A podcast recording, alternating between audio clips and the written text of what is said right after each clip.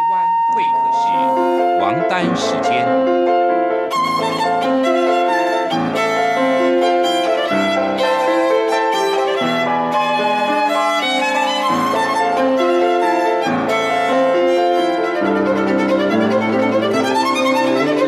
由天安门学生运动领袖王丹主讲。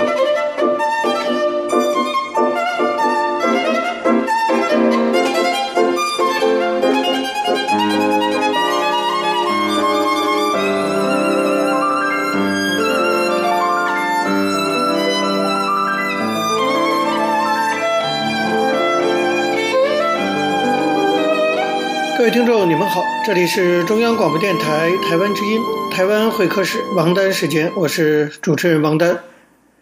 首先呢，我们进行第一个单元大陆时事评论。在这个单元中呢，我们要跟大家讨论一下哈，现在达赖喇嘛转世的问题引起很多的讨论。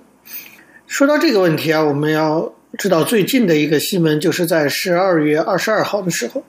在印度南部甘丹寺北佛学院的一个大型宗教活动上，尊者达赖喇嘛公开的向信众承诺说，他将要活到一百一十三岁，甚至更长。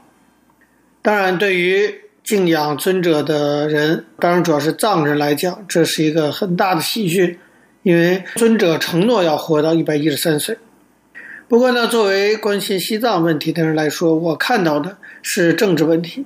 那就是尊者达赖喇嘛用这样的方式再次针对中共对于达赖喇嘛转世问题的干涉所进行的一种回应，或者更强硬的说，也是一种反击。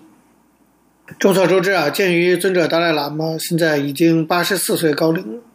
外界呢对于达赖喇嘛转世问题的关注度可以说越来越高。因为这将决定着未来西藏问题的发展方向。我们知道，达赖喇嘛尊者一向主张中间道路，这和年轻的西藏人的一些激进的主张啊，可以说背道而驰。那么，外界一直有担心，如果达赖喇嘛离开人世，那么藏青会的路线会不会取代中间道路？然后，西藏的问题会变得更加的激烈化，或者朝着暴力的方向发展。所以，达赖喇嘛转世的问题就变得非常的关键了。对此，中共当局一再声称说，达赖喇嘛不可以按照他的个人意愿转世，说什么转世需要由中共当局认证，必须透过金瓶敕签的方式，而且地点呢必须是在中国。这样的立场，但是来自于所谓的清朝的传统，但是当然不会得到尊者达赖喇嘛的认可和藏人的支持。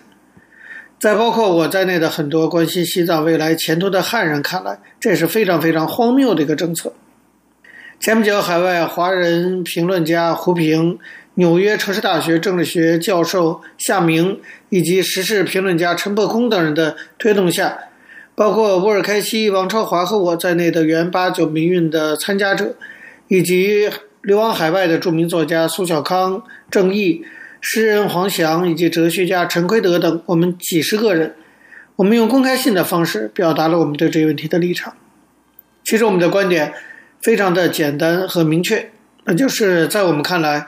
达赖喇嘛转世的事情纯属藏人宗教事务和达赖喇嘛本人的权利，中共当局无权干预。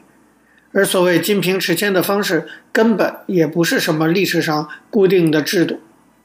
真正了解历史的人应该可以看到，在藏传佛教的历史上，哈，历来都有活佛自行指定接班人的传统。达赖喇嘛完全有权决定自己的接班人。当然，在清代确实曾经有几个皇帝是用金瓶敕签的方式试图介入达赖喇嘛的转世认证，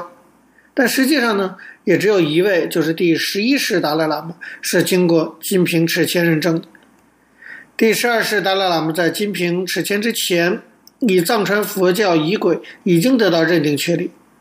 其他多数的达赖喇嘛，包括现在这位达赖喇嘛，也就是第十四世达赖喇嘛，都是没有经过金瓶敕签程序就得到确定的。所以他的接班人当然更不需要经过这些什么所谓的金瓶敕签程序。对此，达赖喇嘛曾经也表态过，他用他一贯的幽默的口气说。他说：“现在的中共不是批评宗教的无神论者吗？他们尤其是将佛教视为愚昧落后的表现，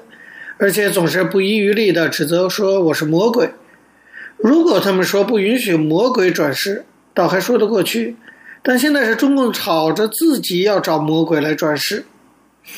达赖喇嘛这话非常的尖刻，哈，那听起来是幽默，其实有一点黑色幽默的味道。因为这番话深刻地记录出中共在对待西藏问题的政策上的自相矛盾和荒谬。中国当局妄图在撇开达赖喇嘛的情况下，指认所谓的转世灵童，这是对包括西藏在内的世界各地藏传佛教宗教自由权利的粗暴侵犯，因而可以说是非法，而且是无效的。我们还是坚持认为，当今之世只有达赖喇嘛尊者他本人有权决定或指定他的转世及接班人，任何其他的势力，包括中共当局，都无权介入、无权干涉。我想，如果中共一意孤行，硬要自行确认一位达赖喇嘛，就像当初的班禅一样，哈，中共自行确认了一个班禅，这必将造成藏人的强烈的否定和反抗。这完全无助于西藏问题的和平解决，等于是中共这方面出手，让西藏问题更难以解决。不过遗憾的是，在我的分析看来，未来一旦有一天，不管是一百一十三岁还是更老，那么我想尊者达赖喇嘛有一天当然还是要离开我们。如果那一天到来的话，我认为中共还是会不顾外界反对，采取硬行啊来指定达赖喇嘛的转世的这种蛮横的做法。那么，尊者现在宣称他要活到一百一十三岁以上，也就是说要再活个这个三十年。那么，这就是一种强烈反对的意志的表达，当时用达赖喇嘛自己的语言的这种习惯来表达。针对西藏问题，我认为外界应当坚决支持藏人为争取基本人权与民族自由、维护其文化传统和宗教信仰以及自然生态的正义而抗争，坚决支持达赖喇嘛尊者提出的中间道路。因为这条中间道路不仅符合广大藏人的利益，也符合广大汉人的利益，所以我认为西藏问题不仅应当得到中国人的关心，应当得到所有华人世界，包括台湾人和香港人的关心，以及对中间道路的支持。我们知道，西藏问题作为在中国所谓的大国崛起的过程中一个重要的边界问题，它能否顺利的解决，取决于中国未来发展的道路是否平缓。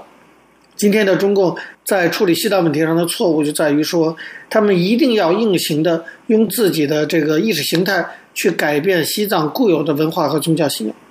我们知道，西藏地区呢是一个以宗教文化为基础这样的一个地区，那么这个地区的人有他特别的特性，那么中共硬要把自己的所谓的这种社会主义制度啊，甚至马克思主义信仰，居然说共产党是神是佛。这套东西要灌输到，或者说要来洗脑西藏人，当然引起极大的反弹。今天西藏面临的不仅是一个人口的殖民过程，同时面临着其实也是一个文化殖民的过程。这么多年以来，西藏不断的有年轻的僧侣和藏人以自焚的方式来表达抗议，这个情势已经可以说越来越引起全世界的关注。那么达赖喇嘛尊者多年来也坚持不懈的努力。那么也从来没有用激进的方式，而且一直主张以非暴力的方式来争取西藏的高度自治。他其实也从来没有讲过独立，相反倒是中共好像一贯的给达赖喇嘛冠以什么西藏独立啊，甚至就像达赖喇嘛自己说的，称他是魔鬼，这样的做法真的会使西藏问题愈演愈烈。所以我常常讲，正是中共自己给自己制造了这样的麻烦。各位听众，有时间关系讲到这里，我们休息一下。马上回来进行下一个单元。我曾经问个不休，你何时跟我走？可你却总是笑我一无所有。我要给你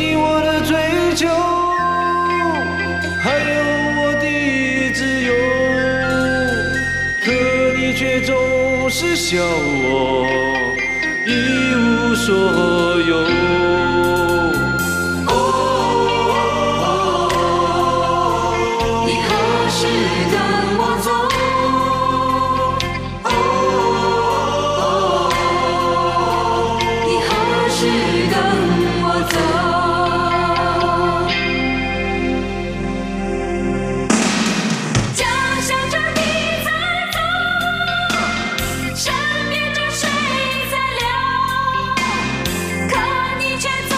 听众，你们好，这里是中央广播电台台湾之音，台湾会客室王丹时间，我是主持人王丹。我们接下来进行的是历史回顾专栏，在这个专栏中呢，我们要根据一些当事人的口述历史，回顾一下中国改革开放以来走过的历程。我们依据的是欧阳松等主编的《改革开放口述史》一书。延续上次内容啊，我们继续介绍澳门回归的大概经过。那么，中方在跟澳门三任葡萄牙方的大使先后谈判解决澳门回归问题。这三位大使对于澳门问题的态度、看法、做法，体现了葡萄牙不愿意放弃这块有利可图的地方，更不愿意他们在澳门四百多年的影响消失。比如说吧，对三大问题，就是中文法律地位问题、公务员本地化问题和法律本土化问题这三大问题。澳门同胞开始称为三大难题，后来中方觉得称三大难题不太好，好像没办法解决，也无可奈何，所以统一称为三大问题。但在清理问题时，发现过渡期内还有七大问题必须去解决，那就是中文的法定地位问题、公务员的本地化问题、法律的本地化问题、加入有关国际组织问题、财产移交问题、部分人员的国籍和身份证问题。这里主要指的是那些土生葡萄牙人和持两种以上国籍的人，以及东方基金会的问题。虽然中方反复讲解啊，解决这些问题对于澳门回归非常的必要和迫切，但是葡萄牙方面不着急，没有什么行动。最终呢，当然最后还是给予了配合。葡萄牙的第一任首席代表是西蒙斯·科埃略大使。他的工作时间从1988年1月15号到1989年7月。1988年4月11到14号，中葡联合联络小组第一次全体会议在葡萄牙里斯本福斯宫举行。会上呢，中方提出了两项议题，一个就是澳门过渡期首先要解决的问题——中文法定问题、公务员本地化的问题、法律本地化的问题和澳门加入有关国际组织的问题。第二呢，就是商定了中葡联合联络小组的工作细则。虽然中方事先给葡萄牙方面提供了这两个议题的草案，但是葡方对这两个议题都不同意。科列大使说：“我们不同意三大问题的提法，比如公务员本地化，这是民族主义的提法。”中方反驳说：“目前澳门公务员全是葡萄牙人，你们这才是民族主义的表现。我们要求改变这种不合理的状况，逐步适当增加。”本地华人在公务员中的比例，这是合理的，是为政权交接创造条件。对这个问题呢，后来葡萄牙方面又解释说，公务员本地化是个很敏感的问题，涉及国际问题，进而呢会引起葡萄牙国家的各政党在澳门问题上的意见分歧。关于中葡联合联络小组工作细则问题，科列大使说，联络小组只是交流情况、交换资料，没有必要定联络小组工作细则。也没有必要签会谈纪要。中方代表反驳说：“我们联络小组主要职责就是落实中葡联合声明，保证中葡联合声明的实施，保证澳门的平稳过渡，为政权顺利交接创造条件。我们是代表两国政府进行磋商，要解决实际问题，而不是一个清谈国际俱乐部。我们代表团乘飞机花这么多的钱跑这么远来，不是来空谈的。”这话说的比较重，会议的气氛一下子有点紧张。科略大使的助手拉莫斯在他耳后低语了几句，建议他先休息，喝个咖啡。后来经过反复的磋商和交战，直到会议的第五天，双方呢才就中葡联合联络小组的工作细则达成一致，双方组长也签署了会谈纪要。一九八八年九月十三到十六号，中葡联合联络小组第二次全体会议改在北京，在钓鱼台国宾馆八号楼举行。由于第一次会议啊，对三大问题没有取得共识，中方再次提出这个提案。这个时候，开略大使说：“你们老提这三大问题，像是中文的法律地位问题，这是政治性问题还是技术性问题呢？”中方回答说：“这既是政治性问题，也是技术性问题，因为中文是联合国确认的国际上通用的六大语种之一。”然而，在中国的领土，在小小的澳门就不被承认，这是政治歧视。你们还谈什么民族平等？这就是政治性问题。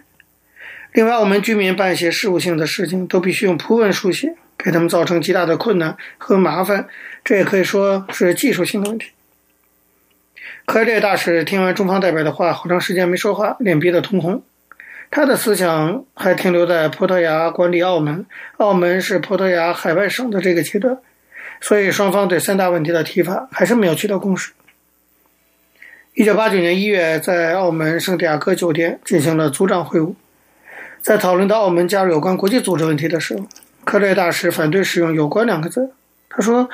澳门加入国际组织就可以，‘有关’二字不美。”中方代表解释说：“‘有关’二字是个限制词，澳门是地区，不是主权国家，所以他不能参加主权国家才有资格参加的国际组织，比如联合国等。但有些组织不限制只有主权国家加入，可以由地区申请参加，例如世界旅游组织、关贸总协定等，澳门就可以参加。这个原则在中葡联合声明中已经说明了。”中方呢，以为葡萄牙方面已经明白了，但是到了一月三十一号，在澳门旅游学校召开中葡联合联络小组第三次全体会议的时候，葡方又提出同样的问题，中方再次解释以后，葡方还是不同意，说这个不美。最后，中方代表有点不高兴，说“有关”二字在中葡联合声明中已经写明，这是两国总理签署的，两国最高立法机关批准的，并且已经送联合国备案的文件，我们无权修改。如果我们在这里擅自修改，你和我都会受到处分，甚至会被撤职。这个时候，葡萄牙的代表还自言自语地说：“看你说那么严重，还可能会坐牢呢。”这话当然有点反讽。当他说完的时候，他们代表团的所有成员都捂着脸做鬼脸笑了起来，根本没敢给我们翻译他的话。但是中方代表有的能听懂葡萄牙语，所以明白他所说的。不过之后，葡萄牙大使就没有再坚持，中方也就不再重复了。中途双方打交道一年多，举行了九次组长会晤和联络小组四次全体会议，大家坐在谈判桌上长时间的讨论，即便说的彼此哑口无言，也大多不能达成共识。中方认为，葡萄牙方未能认真的理解中葡联合声明，许多时候葡方代表的思想还停留在葡萄牙统治澳门时期。为此呢，葡萄牙。政府采取了果断措施，换人。葡萄牙报纸报道换首席代表的时候说，科埃略大使的屁股还没把这把交椅坐热，就让他离开了，不知去向。葡方第二任首席代表是卡特里诺大使，在任工作时间为1989年7月到1992年7月，这个时间比较长。89年北京发生六四镇压，古西方社会掀起一股反华浪潮，并对中国采取了制裁措施。像英国就单方面宣布停止中英联合联络小组的工作，香港问题顿时陷入停顿状态。在这种情况下，中葡联合联络小组也面临着被葡萄牙方面单方面宣布停止工作的危机。中葡联合联络小组第五次全体会议原定于一九八九年七月到澳门举行，但是六月四号之后，葡方突然连发急电到澳门联络小组中方代表处，说。召见中方组长康纪民大使，立即前往里斯本会见葡方组长。中方代表处收到急电以后，看到电文的人很不高兴，说康大使又不是葡国的大臣，他们怎么能召见我们大使去呢？对此，当时有两种意见：一种主张大使去里斯本，另一种主张不去。至于康纪民大使本人，他是主张去的，比如是在当时的情况下，中国不应该计较他们的召见这样的用词。而应该主动去说明情况，争取联络小组如期开会，否则呢，我们会陷入被动的局面之中。最后，外交部副部长周南拍板说同意康大使的意见。大家统一了看法后，将意见上报，也得到中央领导同意。康纪民和外交部主管澳门工作处的处长王先立即飞往里斯本。到达里斯本才知道，葡方也换了组长，由葡萄牙外交部卡特里诺大使接替了科埃略大使的职务，双方展开新一轮的对峙。好，各位听众，由于时间关系，讲到这里，我们休息一下，马上回来进行下一个单元。大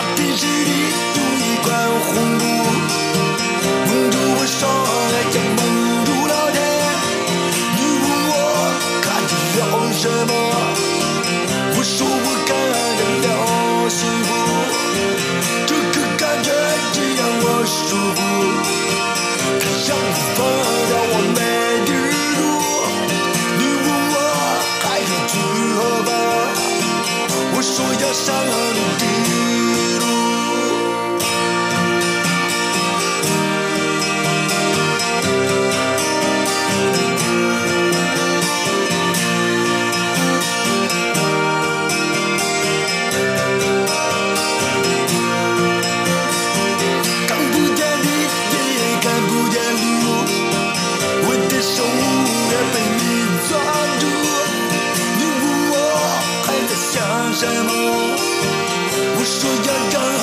听众，你们好，这里是中央广播电台台湾之音，台湾会客室王丹时间，我是主持人王丹。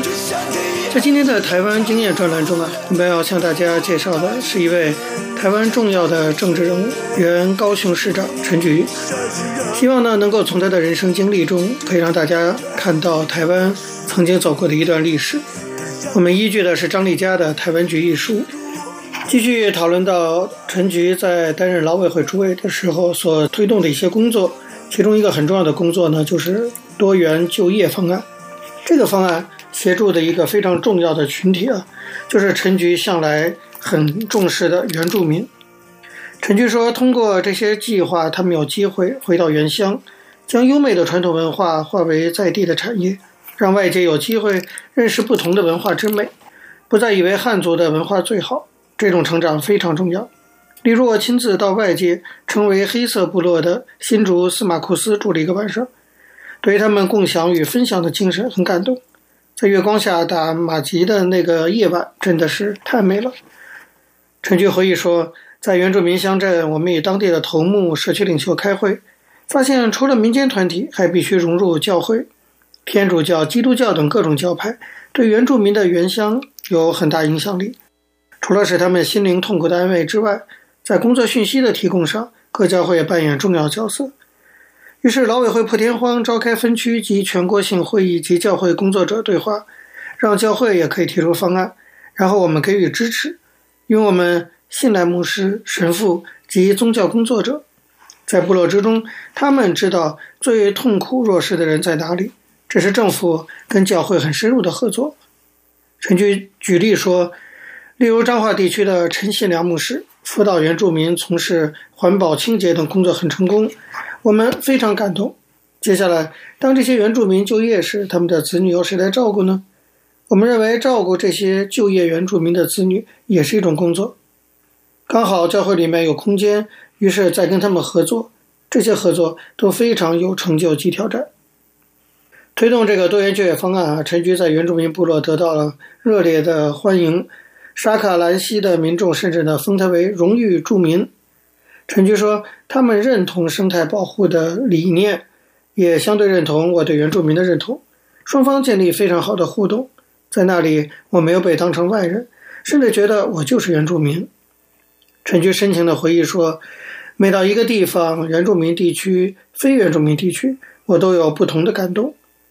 我们去看的时候，一边听他们诉说自己努力的历程。一边吃他们自己种的有机蔬菜，喝社区妈妈在发展协会亲手酿的醋，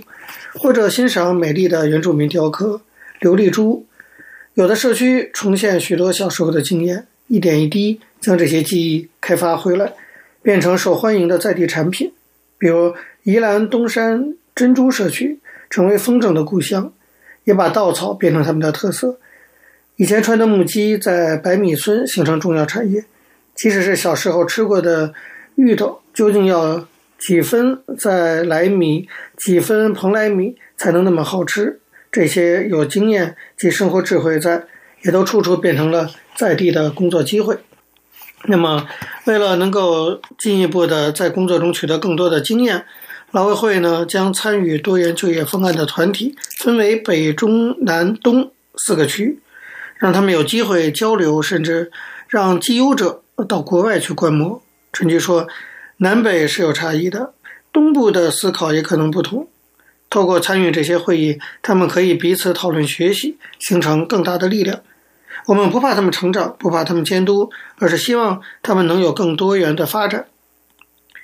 其实，在台湾推动多元就业方案，原本就是为了创造工作机会。结果呢，让陈菊深刻体会到的是台湾基层无穷的生命力。他说，若干硬体的改善固然重要。但是人的内在有更多不同的东西，我们必须重视人的存在。在地的人民能够参与，能够就业，能够享受到不论是硬体或软体内涵的深度广度，这样的社区营造，这样的就业工程，才有真正的生命，才能够长长久久绽放亮丽的花朵。看来陈局在劳委会的工作内，其实得到了很多对于如何促进一个社会发展和进步的这种感悟。只要站对一个舞台，那么中高龄的失业劳工也可以重新发热发光，这就是陈菊的收获。在陈菊看来，这简直就是一场宁静的革命。那么他非常的高兴，有劳委会的支持，能够让这些劳工继续自己的生活。陈菊在劳委会啊，一共工作了五年多。这五年多里，他经常说，这是一份吃力不讨好的工作。他说，在这个艰难的时代，我还是希望站在劳资双方的平衡点，务实面对问题。这注定是一场艰难的战役，虽然一定是伤痕累累，但是我作为负责任的政务官，愿意承担这个过程里的所有苦楚，而与所有台湾劳工共享明天喜悦的成果。其实所谓的苦楚，当然就是在立法院做报告，要接受很多的质询，而且要细心的把劳委会的规划讲清楚。第一次在立法院做报告的时候，陈菊就尽量要努力去清楚的勾勒他到底想做哪些事情。也就是说，他要推动人本主义的新劳动政策，这包括几个部分：第一是有准备的劳动力。第二呢，是安全的工作环境，第三是人性化的劳动条件，主要这三个方面要去推动。那么，检视劳委会在陈菊当主委的五年多里的成果，陈菊很有自信地说：“这是台湾劳工权益由落伍走向进步的分水岭。我们这几年所做的，比国民党过去五十年所做的，不知道要进步多少倍。”这当然也不是陈菊吹牛，因为有事实数据可以说话。在陈菊担任劳委会主委任内，他一共完成了六项新立法、四项修法工作，其中包括最艰难的缩短工时案以及可携式的退休金薪资。这里每一项改革都需要有开创力、魄力和耐力。陈菊回忆说：“那么多劳委会的重大法案可以过关，即使我今天回过头来看，还是非常的不简单，因为几乎没有一个部会首长在任内可以修改那么多的法案，还通过劳工退休金改制。”这么样影响深远的大法，这是我的幸运。每个人做过的事、走过的路，都是生命历程的一部分。在每个人的心灵深处，这样的历程不能篡改，无法造假，只有一步一脚印留下的足迹。其实，所谓民进党执政啊，始终呢，在当时面临着就无法得到国会多数稳定力量支持的困境，所以执政的路一直是颠簸的，遇到了很多的困扰。行政院各部会在立法院的法案及预算攻防，其实每一场都不容易。幸亏呢，陈菊在台北市及高雄市社会局有过多年的工作经验，公善的铁血教训更让他快速成长。他知道了叫沟通、沟通再沟通，这成为他推动法案、争取预算的一个秘诀。在台北市中山南路的立法院周边，济南路、青岛东路的三角地带，就有着陈菊与劳委会同仁的秘密基地。国会攻防法案或者预算的重要时刻，他往往一大早就召集幕僚进行沙盘推演。梨园侧门济南路群贤楼对面的台大校会馆一楼，青岛会馆旁边的竹艺咖啡厅，就是陈菊的他口中所称的前进指挥所。每天他们都在这里埋头规划，怎么样要让那些重要的劳工政策能够在立法院顺利的得以通过。好，各位听众，由于节目时间的关系，今天的。台湾会客室王丹时间到这边结束了，非常感谢您的收听。如果各位听众对我们的节目有任何的指教，可以写信到台湾台北市北安路五十五号王丹收，或者发电子邮件信箱到八九六四 @rti dot org dot tw 给我。我是王丹，下次同一时间再见。没有烟抽